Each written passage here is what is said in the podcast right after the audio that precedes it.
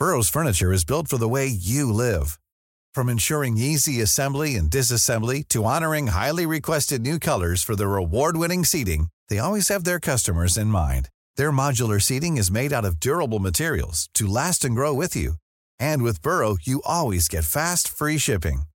Get up to 60% off during Burrow's Memorial Day sale at burrow.com slash ACAST. That's burrow.com slash ACAST. burrow.com slash ACAST. Heraldo Radio, con la H que sí suena y ahora también se escucha.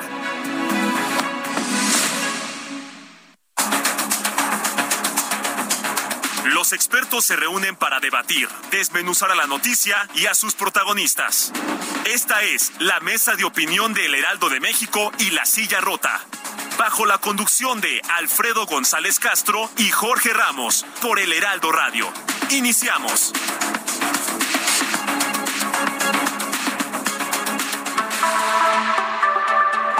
Son las nueve de la noche en punto tiempo del centro de la República. Buenas noches, bienvenidas, bienvenidos a esta mesa de opinión de El Heraldo de México, La Silla Rota. Los saluda su servidor y amigo Alfredo González Castro, con el gusto de cada miércoles y decirle que estamos transmitiendo desde nuestras instalaciones acá en el sur de la Ciudad de México a través del 98.5 de su frecuencia modulada con una cobertura en prácticamente todo el territorio nacional y también allá en los Estados Unidos, gracias a la cadena de El Heraldo Radio. Nuevamente, bienvenidas, bienvenidos y también, como cada miércoles, saludo a mi colega y amigo Jorge Jorge Ramos, director editorial de La Silla Rota, quien nos va a platicar sobre los temas de esta emisión. Jorge, ¿cómo estás? Muy buenas noches. Muy buenas noches, Alfredo, ¿cómo estás? Y buenas noches, por supuesto, al auditorio que cada semana nos, nos hace el favor de, su atención. Y fíjate que eh, en este 2022, eh, justo, justo hoy, los capitalinos eh, estamos celebrando 25 años, fíjate, 25 años de haber llegado a la 25 años ya, fíjate, de haber llegado a la mayoría de edad, ¿no? Eh, por decirlo de algún modo, de poder elegir, ¿no? De mediante el voto eh, libre, directo, secreto, ¿no? A eh, los gobernantes y representantes populares. fue, bueno, pues un, un, un hecho que sucedió justamente un 6 de julio de 1997 y vamos a escuchar esta nota que preparó nuestro equipo de redacción y producción en la voz de Gina Monroy. Cuauhtémoc Cárdenas significó para la Ciudad de México el primer paso hacia la democracia. Fue al ingeniero a quien correspondió cortar el cordón umbilical para que el entonces Distrito Federal dejara de depender del gobierno federal mediante la figura de regencia y se convirtiera en una entidad más de la federación, la número 32. Así inició esta alternancia democrática, en la que siguieron Andrés Manuel López Obrador, Marcelo Ebrard, Miguel Ángel Mancera y Claudia Sheinbaum. Fue una demanda que se plasmó en el plebiscito del 21 de marzo de 1993, cuando se consultó a la ciudadanía si estaba o no de acuerdo en que la capital del país tuviera un gobernante elegido por voto directo. La respuesta fue favorable y la elección se realizó el 6 de julio de 1997. El 48% de los votos llevó a Cárdenas Solórzano a encabezar la primera jefatura de gobierno con un poder legislativo propio que se denominó la primera Asamblea Legislativa del Distrito Federal. Informó para la silla rota Gina Monroy. Ahí está este balance, Jorge, amigos del auditorio, de lo que nos comentabas al arranque de este espacio. Hemos cumplido la mayoría de edad porque elegimos por primera vez eh, hace ya un tiempo a nuestro primer jefe de gobierno. Recordemos que antes era regente. Era regente. Era regente. Y, era designado por el... Bueno, era un funcionario del, del, del gabinete del presidente de la República, ¿no? Así es, y bueno, estamos por hacer entrar en contacto con la protagonista de la historia en este momento, que es nada más y nada menos que la jefa de gobierno. Parece que tuvimos ahí un, inconveniente con la comunicación, pero seguimos aquí nosotros hablando precisamente de este tema. Y bueno, ya lo decíamos, eh, desde 1997 con el ingeniero Cuauhtémoc Cárdenas, la Ciudad de México dio un viraje hacia la izquierda. Pero bueno, en este momento, en este... Eh, es un, un momento importante para hablar de lo que se puede presentar de aquí a la próxima sucesión, sobre todo en la capital del país, que es en el 2024. Pero bueno, ya tenemos en la línea telefónica y ahora damos la bienvenida a Claudia Sheinbaum, jefa de gobierno de la Ciudad de México, científica, puma y militante de izquierda. Claudia, gracias. Muy buenas noches. ¿Qué tal? Muy buenas noches. Bien, pues a 25 años del voto en la Ciudad de México, ¿cuál es el balance de la jefa de gobierno de esta ciudad? Bueno, pues recordando aquel momento fue histórico, nos tocó participar en la lucha desde aquella votación que se hizo para exigir que los habitantes de la Ciudad de México, los ciudadanos, ciudadanas, tuviéramos la oportunidad de elegir a nuestros gobernantes y eh, después de ello pues se logró que en 1997 fuera la elección del ingeniero Cuauhtémoc Cárdenas. Fue una algarabía en ese momento en la ciudad pues era un triunfo de la izquierda por primera vez. Eh, después además de lo que fue en su momento el fraude del 88 eh, fue un momento muy muy emocionante para la ciudad y después eh, el ingeniero pues representó pues la gran transición en ese momento de lo que eh, había sido un gobierno eh, que no era electo por el pueblo. Y posteriormente eh, pues el actual presidente Andrés Manuel López Obrador que pues ha sido un gran jefe de gobierno el mejor creo que hemos tenido de 2000 a 2005 viene el proceso del desafuero y después la elección del 2006, el fraude, después Marcelo fue eh, jefe de gobierno, eh, trajo transformaciones muy importantes para la ciudad. Y después, eh, pues lamentablemente, aunque fue electo por el voto popular, pues hubo una traición muy fuerte a, a sus electores en el anterior gobierno. Y en el 2018 pues ya eh, me toca como primera mujer electa jefa de gobierno en la Ciudad de México. Pero es una gran historia para la ciudad. Claro, eh, Claudia Sheinbaum le saluda a Jorge Ramos y agradecerle el, tiempo y, contarnos su visión de cómo ve estos 25 años y preguntarle eh, eh, qué es lo que destacaría que ha logrado la ciudad en términos de, de avances, de derechos, eh, evidentemente han pues logrado, ¿no? Eh, la ciudad eh, muchos avances, pero también preguntar si, si se queda de ver algo a los chilangos. Bueno, pues siempre hay muchas cosas por hacer. Eh, el, la ciudad eh, ha sido vanguardia en lo que fueron los grandes derechos sociales impulsados por el presidente López Obrador, que hoy pues en realidad son derechos constitucionales, la pensión adulto mayor, eh, el apoyo a personas eh, con discapacidad, la recuperación por primera vez de una universidad que después de muchísimos años pública no se hacía en nuestro país. Eh, y después, eh, pues grandes inversiones que se hicieron en su momento, lo que significó el segundo piso, el Metrobús, eh, después eh, con Marcelo, pues los grandes derechos eh, hacia las mujeres, hacia lo que es el matrimonio del mismo sexo fue muy importante. Y eh, a nosotros nos ha tocado pues una modernización muy importante de la ciudad. Hemos eh, creado también dos nuevas universidades en la ciudad, 36 mil jóvenes que antes no tenían, eh, una beca universal para niños y niñas que no existe en ninguna otra entidad de la República, una inversión histórica en movilidad. En fin, yo creo que eh, hemos reducido de manera muy, muy importante los índices delictivos. Eh, la ciudad avanza y es una ciudad, creo, eh, lo más importante, democrática, participativa, progresista, con habitantes solidarios que pues todos los días salen adelante. Eh, Claudia, desde 1997, ya lo decíamos con el ingeniero Cuauhtémoc Cárdenas, la ciudad capital eh, dio un viraje hacia la izquierda, pero ¿qué se puede esperar del 2024 eh, a pesar de que la izquierda ya hizo un trabajo acá? La última elección hubo un descalabro importante. ¿Existe la posibilidad de que el PAN o sus aliados tomen las riendas de la jefatura de gobierno? No, y yo insisto, ¿eh? Porque del 2012 al 2018 eh, no gobernó la izquierda en la ciudad. O sea, fue un gobierno que se corrompió, que eh, utilizó los recursos públicos para beneficios personales, que gobernó con una enorme frivolidad y que cambió por completo la manera de gobernar. O sea, aquí hubo durante seis años y particularmente los últimos tres años un proyecto distinto. Y ahora yo no lo llamaría descalabro ni mucho menos, esta ciudad es progresista y va a seguir siendo progresista, nada más eh, el PAN tuvo en el 2021 un millón de votos. el presidente López Obrador en el, la revocación de mandato tuvo un millón cuatrocientos mil votos eh, y con una tercera parte de las casillas y sin la propaganda asociada al, eh, a lo que fue la elección del 2021. Claro, entonces digamos no no le, no le ve riesgos por ahí de que vaya a haber un, nuevo viraje no, pues, en el 24.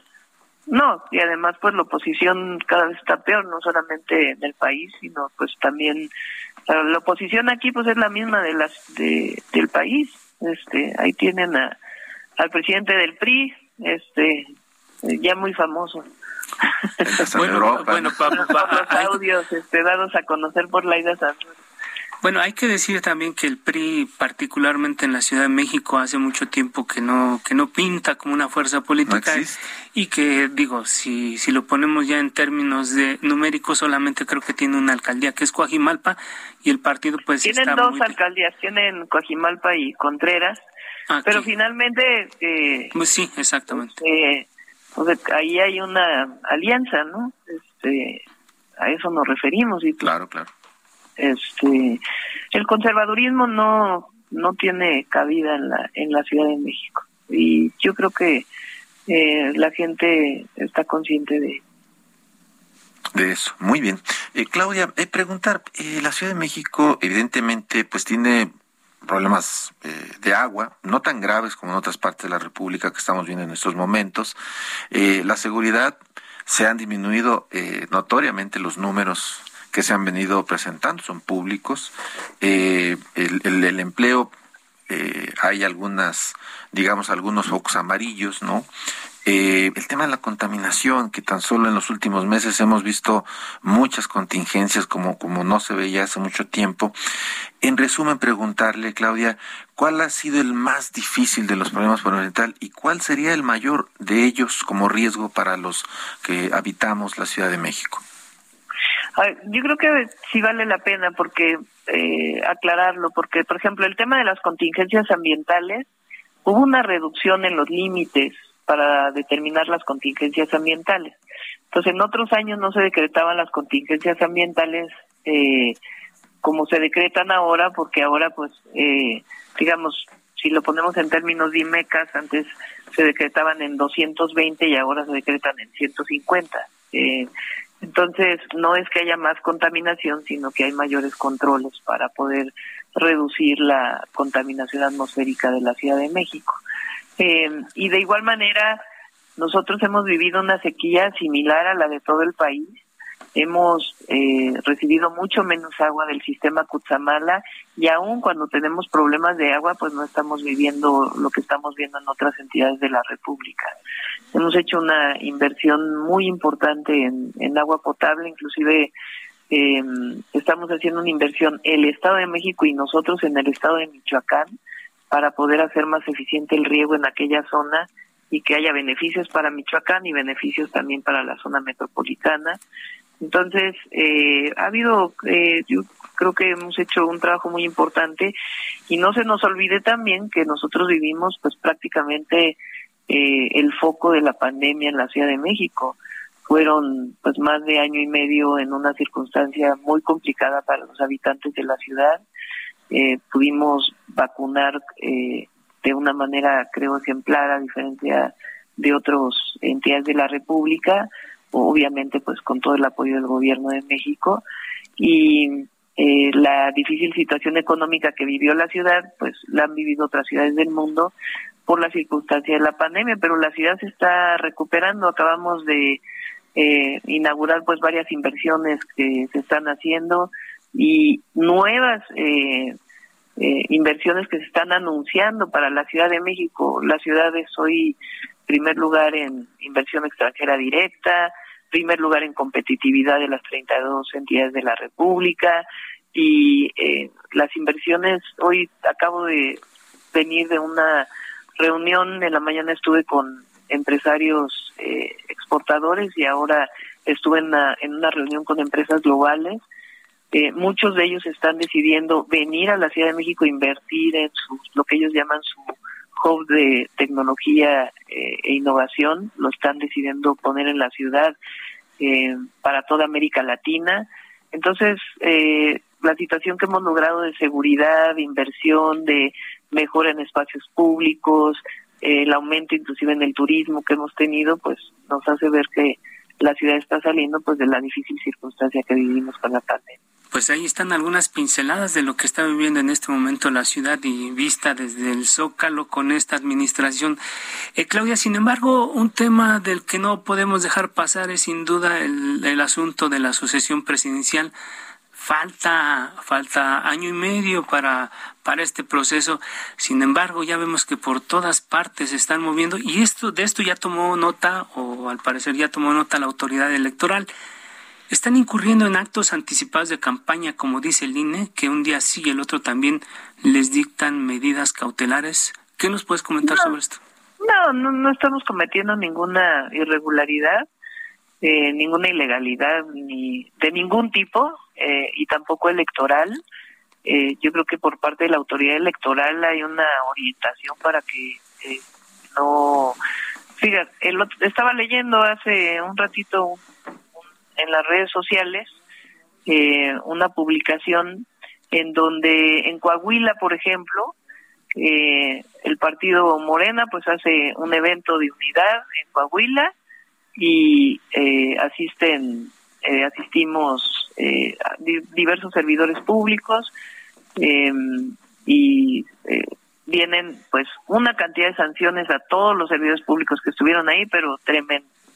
El día anterior el PRI hizo una un evento ahí mismo en Coahuila y también asistieron muchísimos servidores públicos y el gobernador inclusive y ahí no hay ninguna sanción entonces uno se pregunta, ¿por qué en un caso hay una eh, actuación por parte de la autoridad electoral y en el otro caso no? Entonces ahí es donde nosotros decimos eh, que hay una parcialidad por parte del árbitro electoral y entre otras cosas, esa es la razón por la cual el presidente de la República presenta una eh, reforma constitucional para que el país sea más democrático y no estemos sujetos inclusive e inclusive las autoridades electorales tanto del INE o de lo que se llamará el Instituto de Elecciones y Consultas y el Tribunal no sean electos por el Congreso, sino que sean electos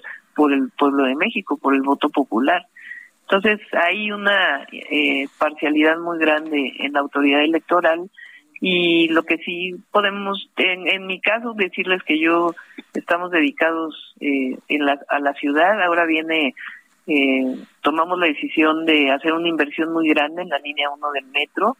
El, la próxima semana viene el cierre de la línea 1. Estoy pendiente, estoy coordinando las acciones, estoy revisando, tengo todo el fin de semana de revisión con el equipo para que las cosas salgan bien y esté la gente informada y estemos atendiendo las dificultades que se van a vivir por el cierre de la línea 1, pero al mismo tiempo tomamos la decisión de que se tenía que hacer porque ya tenía 53 años y 13 años que había orientaciones de que tenía que haber una inversión mayor. Entonces, eh, estamos eh, dedicados a la ciudad y en el caso cuando asistimos a algunos lugares, pues no estamos cometiendo en realidad ninguna irregularidad y es más bien para o una actividad que tiene que ver con la ciudad o alguna actividad que tiene que ver con esta discusión de la reforma electoral.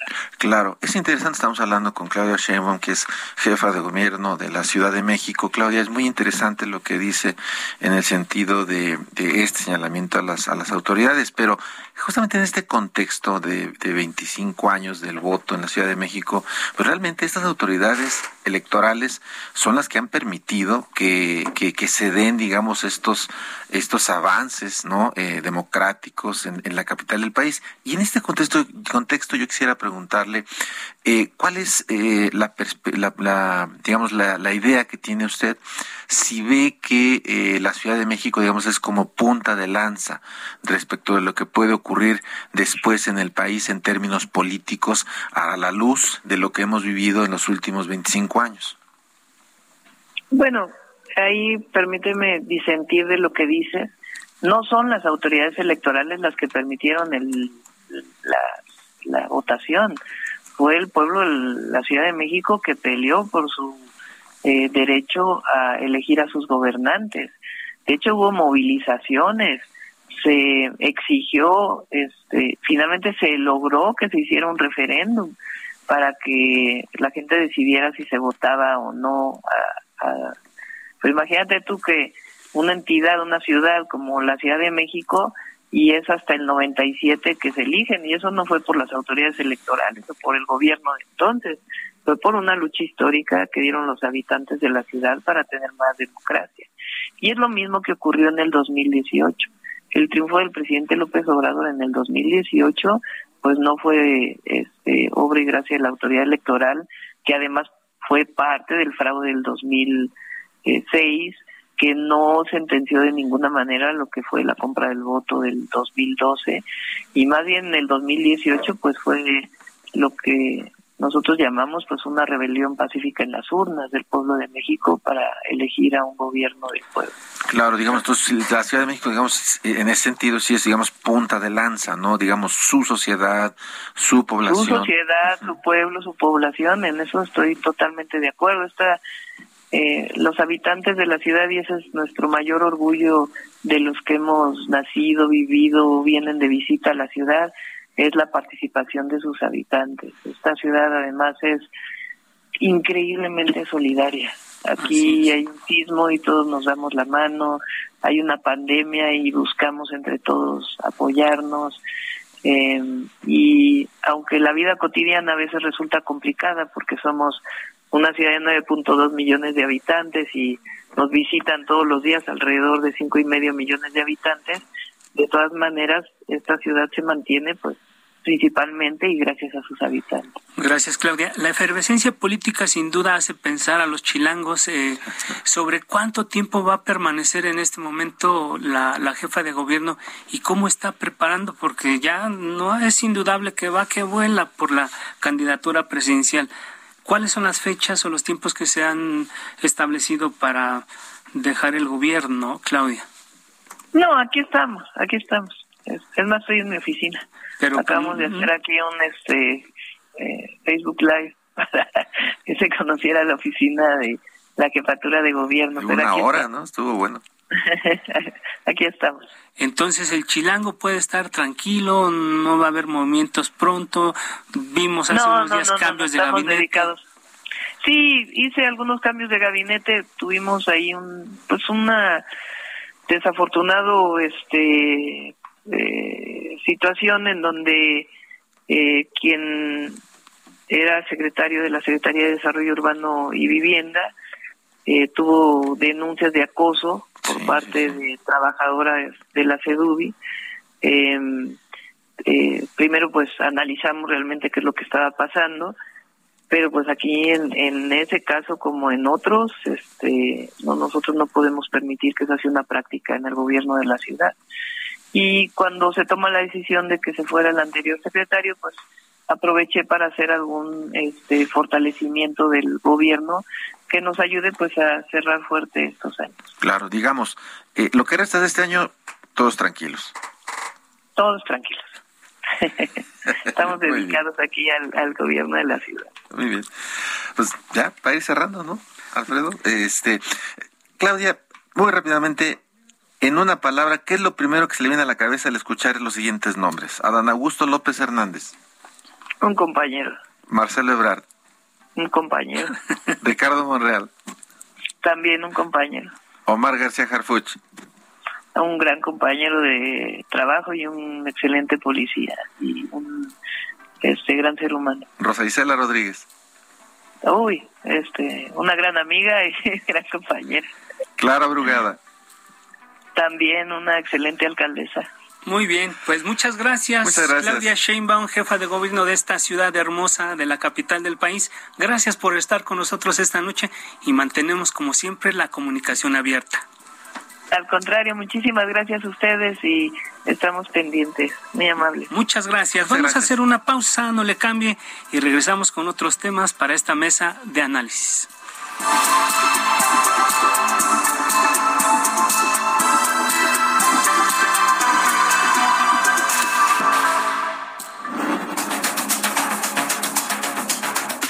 Regresamos con la polémica y el debate después del corte. No se vaya. Esto es Mesa de Opinión, El Heraldo, La Silla Rota.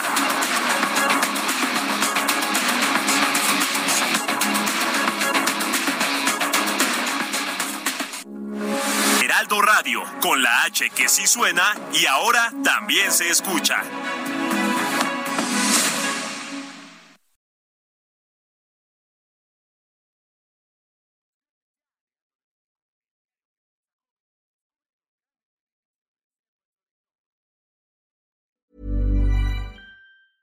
I'm Sandra, and I'm just the professional your small business was looking for. But you didn't hire me because you didn't use LinkedIn jobs. LinkedIn has professionals you can't find anywhere else, including those who aren't actively looking for a new job but might be open to the perfect role, like me. In a given month, over 70% of LinkedIn users don't visit other leading job sites. So if you're not looking on LinkedIn, you'll miss out on great candidates like Sandra. Start hiring professionals like a professional. Post your free job on linkedin.com/people today. Heraldo Radio, con la H que sí suena y ahora también se escucha.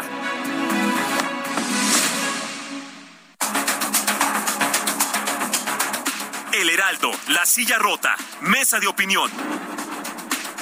La polémica y el debate continúan. Son las nueve de la noche con 30 minutos, hora del centro de la República. Le reiteramos que estamos transmitiendo totalmente en vivo por el 98.5 de su frecuencia modulada desde nuestras instalaciones acá en el sur de la Ciudad de México y con una cobertura en prácticamente todo el territorio nacional y también allá en los Estados Unidos, gracias a la cadena nacional de El Heraldo Radio. Jorge, estamos de regreso la segunda parte de esta mesa de opinión, análisis y reflexión, a veces de debate también. Pero bueno, ya tuvimos eh, la visión de la jefa de gobierno sobre, eh, cumplimos un aniversario de que fue electo por primera vez el jefe de gobierno, Cuauhtémoc Cárdenas, aquí en la Ciudad de México, allá en 1997. Vámonos a otro tema, Jorge. Así es, Alfredo. Este, tuvimos la fortuna de escuchar a la, jefa de gobierno, sus ponderaciones, también eh, sus ponderaciones respecto de su futuro y del futuro. Eh, y bueno, pues ahí está el, el tema. Y pues habrá que seguir poniendo atención a estos 25 años del, del voto en, en, la Ciudad de México que hoy hoy justamente se están cumpliendo. Pero bueno dentro de la agenda eh, pues eh, política no eh, hay un asunto que eh, se ha venido ya cocinando. Aquí lo habíamos comentado ya con algunos invitados acerca de esto que se estaba construyendo. Y pues el sábado pasado Alfredo Auditorio se constituyó el Frente Cívico Nacional. ¿De qué se trata? Vamos a escuchar esta información que nos preparó Gina Monroy. El Frente Cívico Nacional está integrado por representantes de diferentes partidos políticos, académicos, activistas, estudiantes, pueblos indígenas, comunidad LGBTTIQ+, migrantes, profesionales de distintos ámbitos y sociedad civil. Entre sus objetivos está buscar una candidatura presidencial de unidad entre la oposición para enfrentar al candidato de Morena en 2024, ya que de acuerdo con sus integrantes, el partido Guinda ha demostrado ser un fracaso para México. Son tres ejes principales. Lograr la más amplia coalición opositora para 2024, tener un candidato único para las elecciones presidenciales de 2024 y un gobierno de coalición. Así lo definió uno de los convocantes, el senador del PAN, Gustavo Madero. Esa es la fórmula que estamos proponiendo. Gobierno de coalición. No de un hombre, no de una persona, de un tlatuani. Hoy lo decía Cecilia Soto. Mucha gente está angustiada porque no hay un caudillo de este lado en la película. Nosotros no estamos buscando un caudillo. Estamos buscando un proyecto, un equipo, un gobierno de coalición, una mayoría legislativa. Ese gobierno de coalición integraría un gabinete plural, sin autoritarismos, informó para la silla rota Gina Monroe. Pues ahí está, ahí está el tema, cuáles son los objetivos, qué buscan, pero pues para abordar este tema, Alfredo, damos ahora la bienvenida a Fernando Belauzarán y a Rosario Guerra. ¿Ya están en la línea, Fernando? Ya están los dos. Ya están los dos. Gracias, buenas noches ambos, Rosario Guerra, Fernando Belonzarán. Gracias por atender nuestra llamada y pues ustedes formaron parte de este de este movimiento de izquierda aquí en el país. Bueno, hablábamos de la ciudad, pero también en general del país. Dos personas que saben mucho sobre esto, Jorge. Así es. Y bueno, eh, Rosario Guerra, empezamos, empezamos con usted. Eh, ¿Quiénes son el Frente Cívico? El Frente Cívico es una organización plural con una estructura horizontal que tiene tres objetivos, como ya lo comentaron. El primero es lograr la mayor unidad posible de partidos y sociedad hacia la elección del 2024. El segundo es lograr un candidato único de la alianza de los partidos de oposición para que este candidato eh, sea competitivo a través de una elección primaria. Y lo tercero es legislar para crear un gobierno de coalición que implique que no se vuelva a dejar a un presidente gobernar a capricho, sino que tenga un gabinete plural y una nueva forma de equilibrio en el propio gabinete y en el Congreso para que las decisiones se tomen de la mejor manera, con debate y con el mejor argumento en favor de toda la población. Gracias, Rosario. Fernando, ¿para qué un frente cívico si ya existe una alianza opositora? No, bueno, eh, eh, es que es muy importante que irrumpan los ciudadanos y fortalezcan esta alianza. Hay una oposición social también en el país. Pero si me permiten un momento, porque escuché muy bien la entrevista que le hicieron a Claudia Sheinbaum, y me gustaría simplemente aclarar unas cosas, porque yo vengo de esa misma historia. Yo fui compañero de Claudia Sheinbaum en el Consejo Estudiantil Universitario, se llamaba La Corriente Histórica. Ahí, por cierto, conocí a Jorge en la universidad, en aquellas batallas universitarias. Oye, no es el eh, tema y no es censura, pero está bien. eh, pero eh, lo, pero lo que quería decir sobre lo que dijo Claudia Sheinbaum me parece que es muy sintomático. la verdad es que dice que los ciudadanos en la Ciudad de México votamos gracias a una lucha histórica de mucho tiempo. Tiene razón, pero ella está traicionando esa lucha. Y le recuerdo que el Instituto Electoral eh, viene de esa misma lucha. Fueron la conquista, fueron los acuerdos de 1996. Esos acuerdos viene el asunto de eh, el Instituto Electoral Autónomo, viene el Tribunal Electoral Autónomo y viene además el asunto del voto del jefe de gobierno en la Ciudad de México. Vino junto. Es. es. la conquista de este país. Entonces no puede decir que los que los órganos electorales no fueron parte de esa lucha. Gracias a eso, es en buena medida que se lograron esos éxitos en la Ciudad de México, también en Querétaro esa, ese año en, en 1997 y me parece que también Monterrey lo ganó la oposición en esas elecciones. Y termino diciendo una cosa sobre esto para ya cerrar el tema de la sí, perfecto. Claudia Sheinbaum. Eh, la verdad es que dijo algo, dijo, el conservadurismo no tiene cabida en la Ciudad de México. Eh, ellos consideran conservadurismo todo aquel que discrepa. Pero quiero decir que el ingeniero Cárdenas llegó a gobernar en 1997 con un lema, una ciudad para todos, en donde todos tendríamos cabida, todos tenemos cabida, y eso es parte del problema. La izquierda llegó con ese ánimo eh, democrático al poder, y esto que está hoy en el gobierno yo no le llamaría izquierda, y va en contra de esa lucha, y lo oímos en sus palabras. No tiene cabida el conservadurismo y la verdad es que yo quisiera que me dijera en qué ciudad vivo, porque yo vivo en la Ciudad de México y no es la que ella dice. La Ciudad de México que, que yo vivo es la que se cayó el metro, se cayó la línea 12, acaban de, de, tener dos incendios también en dos líneas del metro y bueno, eh, y hay una inseguridad tremenda y que, y, bueno, no, no es la ciudad que ella pintó, pero bueno, nada más quiero decir... Regresando al Frente Cívico. Y regresando al Frente Cívico, nosotros queremos un país para todos donde todos quepamos y donde ellos también quepan, ¿no? Ese me parece que es un punto clave y para eso nos organizamos porque lo que queremos es afianzar la alianza opositora con una irrupción ciudadana porque creo que los ciudadanos pueden ser y van a ser protagonistas en 2024, que será la elección más importante en este siglo. Bueno, pues ahí está, Fernando, muchas gracias. Eh, Rosario, Rosario Guerra, preguntarle, ¿tiene el Frente Cívico oportunidades ante la locomotora que representa Morena? ¿No van lentos?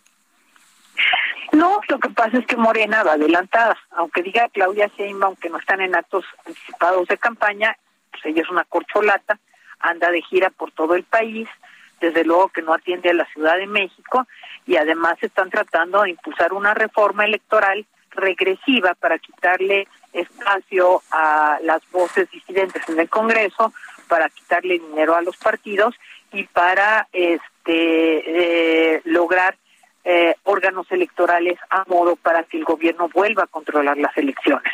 Entonces, este, lo único que te puedo decir es que Claudia Sheinbaum perdió ya la Ciudad de México en las elecciones pasadas y la va a volver a perder en la elección presidencial. La Ciudad de México es una ciudad libertaria, es una ciudad progresista, es la capital de la República. Y el rechazo a Morena ha sido muy claro en, eh, en las elecciones pasadas. Tan claro es que hoy la maquinaria de moneda quiere desaparecer prácticamente al Instituto Electoral de la Ciudad de México, recortándole recursos y quitándole este organismos, incluido el de la igualdad de género por el que tanto luchamos las mujeres. Entonces estamos viendo que lo que nos venden es un discurso que no se corresponde con la realidad. Por eso queremos una alianza. Queremos una alianza fuerte, una alianza que permita que todos los partidos y toda la sociedad participen. Que como lo hicimos, lo volvamos a hacer, que todos salgamos a votar para evitar fraudes electorales y definir una elección contundente con los mejores candidatos que sean electos a través de primarias, de debates, de encuestas, de este, una serie de acciones que la ciudadanía puede observar y tomar la decisión de quién le gusta para que gobierne. Y de un programa que estamos elaborando como Frente Cívico, tanto en la Ciudad de México como a nivel nacional, que tenga las causas por las que las gentes quieren, por lo que la gente quiere participar, qué quieren cambiar. Queremos de regreso los refugios para mujeres maltratadas. Queremos de regreso las estancias infantiles, queremos este, defensoría jurídica gratuita para la eh, violencia política de género, queremos elecciones con piso parejo, no una elección de Estado donde los servidores públicos eh, entren en campaña en forma anticipada con el uso de recursos públicos y además con un discurso engañoso porque lo que es cierto eh, es que hay una campaña adelantada de morada. Por eso no se ve la oposición, porque la oposición no está rompiendo la legalidad. Quien la está rompiendo es Morena y las corcholatas entre las que está Sheinbaum. Lo que pasó en Coahuila fue un acto de campaña de los precandidatos de Morena. Y lo que hace el gobernador con su partido en el Estado no es un acto anticipado de campaña, es un acto de trabajo que ellos tienen en su, en su región entonces son dos cosas totalmente distintas. Y tratar de destruir al INE y tratar de destruir al PRIFE no es más que un atentado contra la democracia. Y no vamos a permitir que el Estado vuelva a tomar el control de las elecciones para eh, evitar que se cuenten los votos y se cuenten bien. Muy bien, gracias Rosero Guerra. El Frente Cívico, Fernando, para mí personalmente, Alfredo González, el Frente Cívico representa una muy buena noticia. Sin embargo, por la coyuntura que estamos atravesando y los problemas que tienen los partidos de manera interna, particularmente el PRI, particularmente el PAN, ¿esto a la larga no va a representar un obstáculo para este Frente Cívico, Fernando Belonzarán? Bueno, precisamente para eso es la irrupción ciudadana los ciudadanos participando pueden ayudar muy bien a los partidos. Todos sabemos que hay una crisis en los partidos políticos, hay una crisis del sistema de partidos. no solo de la oposición, también los oficialistas. Hay una crisis de credibilidad fuerte. Eh, la verdad es que la entrada de los ciudadanos, que la sociedad participe, que haga suyo en un momento tan importante, puede regresarle la legitimidad perdida a los partidos. Y que esta es una oportunidad también para ellos. Queremos caminar de la mano con los partidos. Eh, fue un buen inicio, eh, va por México con los, los tres logos, se lograron importantes cosas. Una de ellas es que no pueden modificar la constitución en solitario eh, el presidente, porque la verdad es que no decide más que el presidente tiene que acordar para que pueda haber eh, un, un, eh, modificaciones ahí. Ese fue un, un logro, pero no es suficiente. Necesitamos una propuesta que entusiasme y necesitamos además, eh, por supuesto, que los ciudadanos eh, irrumpan. Y decía muy bien Rosario, la posibilidad de hacer un gobierno de coalición tendremos esa posibilidad, ya está en la Constitución la figura, falta la ley secundaria y hay un tiempo en que se conforme la Cámara de Diputados a que entre el nuevo presidente para, eh, para hacerlo, ¿no? Entonces, nosotros estamos cumpliendo la ley, pero eh, lo que ellos no están, no, no están considerando, yo le llamaría el factor X, es precisamente este, el de los ciudadanos participando, porque hay mucha gente preocupada. Lo que está en juego ni más ni menos es democracia o autoritarismo. ¿no? Eso es lo que nos estamos, eh, lo que estamos peleando. Esa gran lucha que hizo que hubiera alternancias en este, en, en este país, eso es lo que quieren echar atrás. Porque una vez que llegaron al poder, eh, lo que están buscando es que las otras, que los demás participantes no tengan las condiciones que tuvieron ellos, las condiciones de equidad. Por eso se van contra el órgano electoral, por eso se van contra el tribunal y eh, y por eso hacen campaña anticipada. Están haciendo trampa para, para posicionarse. Doy un dato. Según la Constitución, las precampañas presidenciales comienzan en noviembre de 2023. Y como todos saben, está en el ambiente, ustedes mismos le preguntaron a la jefa de gobierno, pues ya están, están las corcholatas desatadas haciendo campaña. Eso es ser trampa con recursos públicos, pero aún así nosotros contamos con la, con, eh, con la gran interés ciudadano por participar. Por eso hay distintas organizaciones y yo les voy a adelantar una cosa. Vamos a buscar desde el Frente Cívico eh, eh, una gran convergencia con todas estas organizaciones civiles que están que también quieren incidir en 2024 para hacer la más grande unidad, no solo de partidos, sino también con la sociedad en este momento tan crítico, porque insisto, está en juego muchísimas cosas en este país. O, eh, o le damos un cambio de rumbo o este, las cosas seguirán descomponiéndose en violencia, en falta de, empleo, en inflación, en inseguridad. La, verdad es que el país no va bien y con estos irá peor si no hay un cambio y por eso es tan importante que irrumpa la sociedad como un actor fundamental y protagónico hacia el 2024. Gracias, Fernando. Y bueno, eh, ya se ha dicho que eh, este frente no busca un caudillo. Eh, ya han planteado nuestros invitados, invitada, que están por un, establecer un proyecto, por consolidar un proyecto, una plataforma y luego ya buscar al personaje. Sin embargo, pues hemos, ya hemos visto gente eh, que se está moviendo, ¿no? Eh, Santiago Queril Miranda eh, ha levantado la mano y dice, pues, yo, yo me gustaría jugar, ¿no? Eh, Enrique de la Madrid lo vemos eh, con, con un gran activismo, ¿no? En, en, en, muchos lados. Pero además de, de, de Santiago Krill y, y, Enrique de la Madrid, eh, hay más personajes. Eh, Rosario Guerra no, no, no está muy como se decía en aquellos tiempos, muy, muy flaca la caballada de, de, la oposición?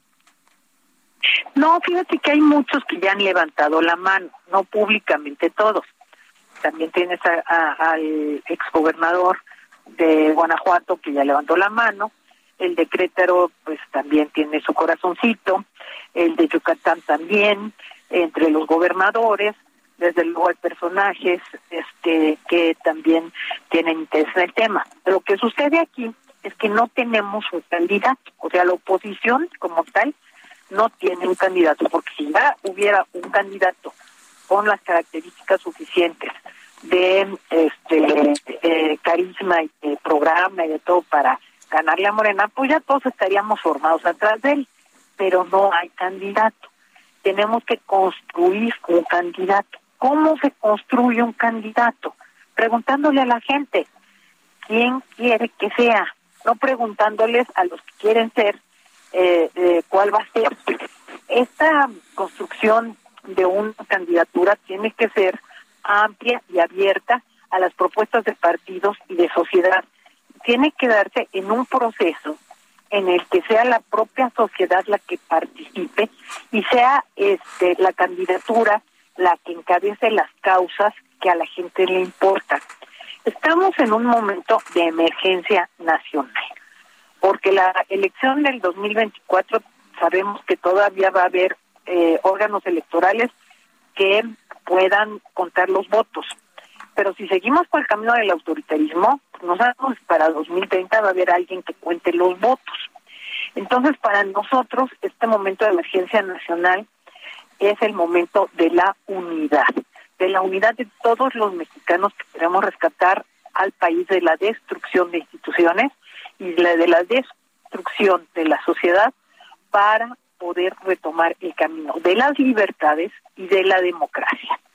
La candidatura que salga de este proceso entre partidos y sociedad tiene que tener además ciertas características. Él o la candidata va a tener que aguantar una investida brutal en su contra, en la contra de su familia, en su situación personal, en su historia de vida, en investigaciones. Es decir, nos vamos a, a enfrascar en una elección con trampas y con la utilización de recursos públicos y con la utilización de toda la fuerza del Estado. Por eso yo hago una llamada a toda la ciudadanía a que ejerza su derecho al voto. Lo que podemos hacer para defendernos es ir a votar. ¿Cómo entusiasmamos a la gente para que vote? Pues tomando conciencia de lo que está sucediendo y de los peligros que corre el país de continuar esta deconstrucción nacional. Los votos son lo único que queremos nosotros motivar. Este voto es lo único que nos puede salvar si la gente deja atrás la abstención y logra emocionarse por una candidatura y por un programa. Y eso es lo que el Frente quiere construir con sociedad y partidos. Gracias, Rosero Guerra.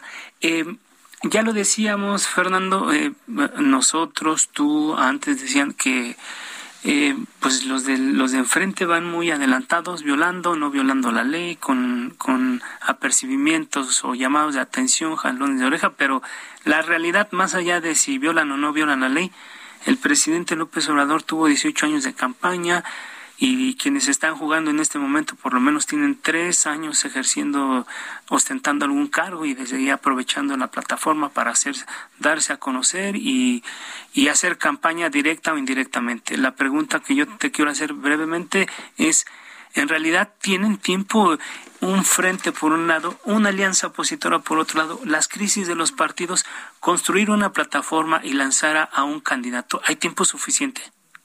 Sí, claro que hay tiempo. Estamos en, lo que se llama la revolución esta tecnológica de, de, información, la tecnología de la información. Entonces, hoy es mucho más fácil y más rápido comunicar a muchísima gente, ¿no?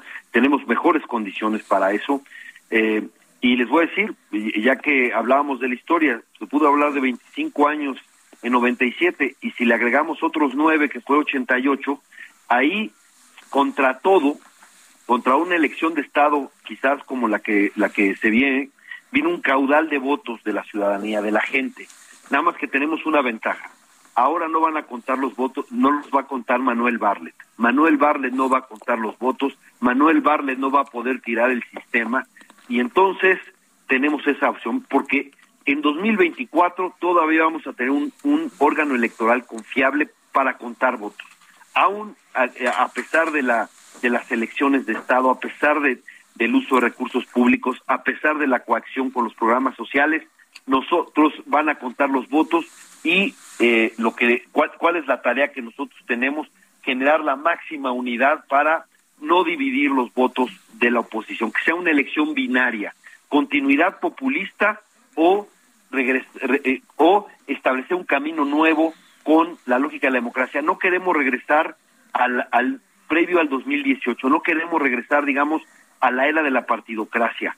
Tenemos que aprender de los errores eh, cometidos y, y ver hacia adelante con otra perspectiva y abrirle la puerta a la ciudadanía. La ciudadanía va a ser la corriente de aire fresco que haga la diferencia. Y mientras ellos se decidan por un dedazo presidencial a la vieja usanza de, y, destapen ya no un tapado, sino una corcholata, porque así les llamen ahora, pues nosotros vamos a, a organizarnos eh, eh, con la sociedad, con una, un proceso democrático. Nuestro candidato o candidata tendrá legitimidad democrática y eso se va a avalar. Y quiero recordar nada más eh, en esto en 81, la corriente democrática salió en 87 del PRI. y vieron todo lo que fue esa corriente en votos un año después. Entonces, estamos a tiempo. Muchas gracias, Fernando Belauzarán.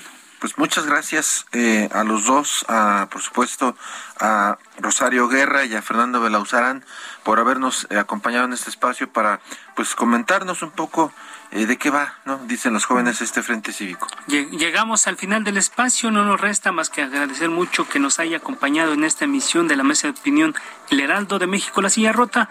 Agradecemos a quienes hacen posible este espacio, Isaías Robles, Ángel Arellano, Gina Monroy, Emanuel Bárcenas y Gustavo Martínez.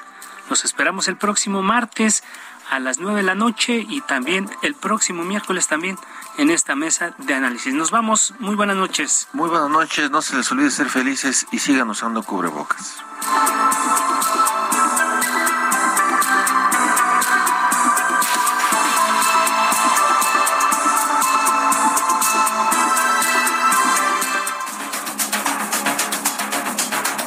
Polémica por hoy ha terminado.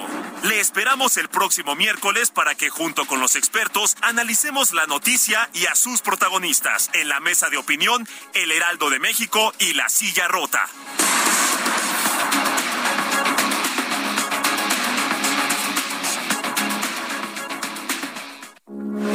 Heraldo Radio, con la H que sí suena y ahora también se escucha.